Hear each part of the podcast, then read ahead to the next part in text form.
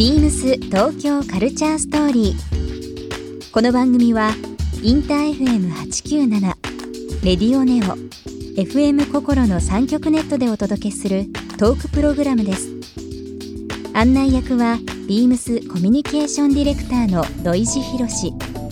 今週のゲストは小西俊之ですコピーライターでクリエイティブディレクターの小西俊之さん CM 制作から商品開発都市開発までを手掛けるお仕事についてや発想の源などさまざまなお話をお伺いします。そして今週小西さんへプレゼントした砂ごけシートをリスナー1名様にもプレゼント。詳しくはビームス東京カルチャーストーリーの番組ホームページをご覧ください。応募に必要なキーワードは番組最後に発表します。BeamsBeamsBeams Beams Tokyo Culture Story Beams Tokyo Culture Story This program is brought to you by Beams ビームスありとあらゆるものをミックスして自分たちらしく楽しむそれぞれの時代を生きる若者たちが形作る東京のカルチャー。ビームス東京カルチャーストーリー。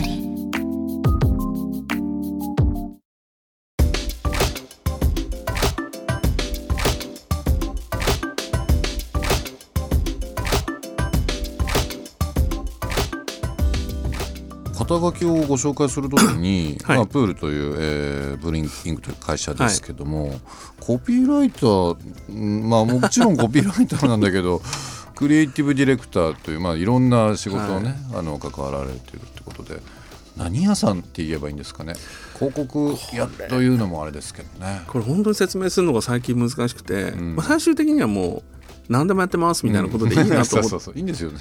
世の中的になんか最近あの何やってるかよくわからない人の方がいいなと思っていいですよね。うん、かっこいい。最終的に土井地さんもだだからまあ何やかよくわかんないんでうすよ。ん、な何やってる人かよくわからない。僕この間うちの代表とは設楽っていう、まあ、うん社長ですけど、はい。話してる時に「お前もなんかいろいろ最近やってるからな」とかって肩書きなんか新しいのにしたらって言われて「え何がいいんですかね?」って聞いたら「ヒンター」って言ってましたヒンタヒントいろんな人にヒントとかひらめきを与える。ヒンターっていいじゃん。ヒンター。新しい職業ですね。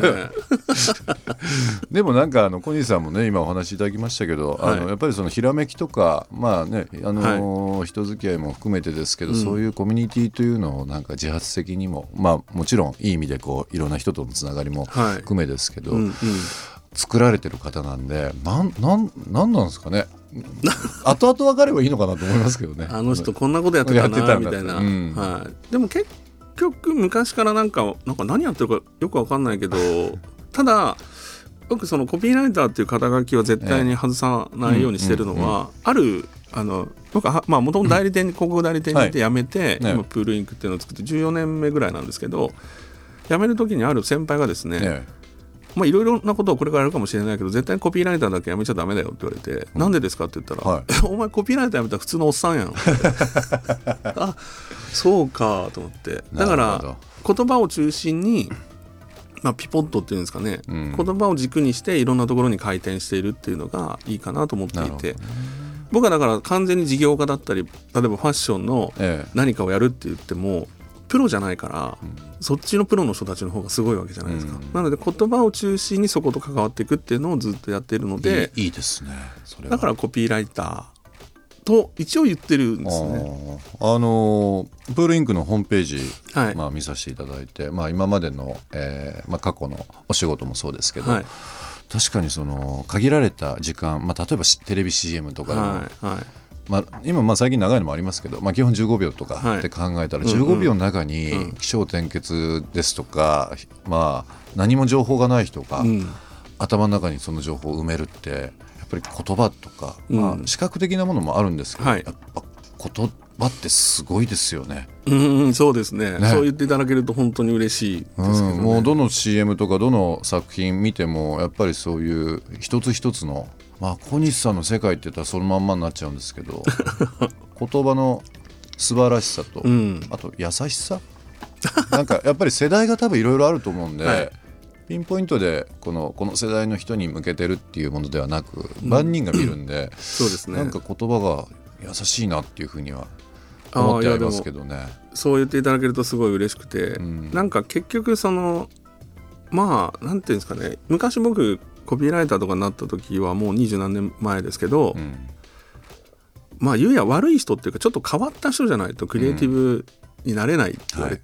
成功しないって言われた時代で一番最初にいやいい人でもなれるんじゃないかなっていうのを 一番最初に言ってたんですよ、うん。自分の中でですね。うんうん。いまだにそのそこを変えないようにしてて、はい。や結構なんか悪いことも言ってるんだと思いますよいろんな人たちにじゃあくせえなって下の人に思われてると思うけどできるだけ優しいっていうかはい。人の感情としてなんかニコって笑えるようなものを言葉として届けないとうん。人は幸せになれないなっていうのがあって、うん。確かにそうですね。あとさっき土井さんがおっしゃったことでちょっと戻すとそのコピーライターって、はい。まあ、確かに何やってるかわからないんですけどデザイナーってこの10年か15年ぐらいで、うん。ものすごいそのなんていうか市民権を得たっていうか、はい。デザイナーっていうとあデザイナーなんだ。はい。例えばあの僕一番ショックだったのがえちょっと意味違うけどデザイナーズマンションってちょっと前にあったじえありゃないですかましたね。うん。で普通のマンションとデザイナーズマンションだったらちょっと高そうじゃないですかはい。意味合いとしては高そうです。でもコピーライターズマンションって言うと気持ち悪いですよ そこのマンションとひっつける発想がまずなかったですけどね。でも僕らからするとデザイナーっていうはい職業とコピーライターの職業はうん同じような意味なん、そう。てか、コピーライターは言葉であの世の中をデザインしようとするし、デザイナーは、まあ、絵でっていうかビジュアルでうん世の中をデザインしようとするので、だから結局でもコピーライターもデザイナーに近いっていうか、うん言葉のデザイナーですよね。はいうん確かにそうですね。だとすれば別にね コピーライターがコンセプト作って建築したものがあってうんそれがコピーライターズマンションだってなっても本来高くなるはずなんですけど今笑いが起きるから あと10年ぐらいでこれ変えないとなって思う。ビームス東京カルチャーストーリー。ゲスト小西俊之さんにプレゼントした砂ごけシートをリスナー1名様にもプレゼント。応募に必要なキーワード「コピーライター」を記載して番組メールアドレス beams897 アットマークインター FM.jp までご応募ください。詳しくは番組ホームページまで。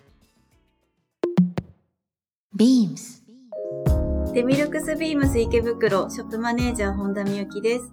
デミルクスビームス池袋は3月7日ルミネ池袋の地下1階に新しくオープンしました。今シーズンはベーシックカラーに色鮮やかなピンクやグリーンを差し色として合わせるコーディネートがおすすめです。お仕事帰りにもぜひお立ち寄りください。Beams 東京カルチャーストーリー Beams Tokyo Culture Story. This program was brought to you by Beams.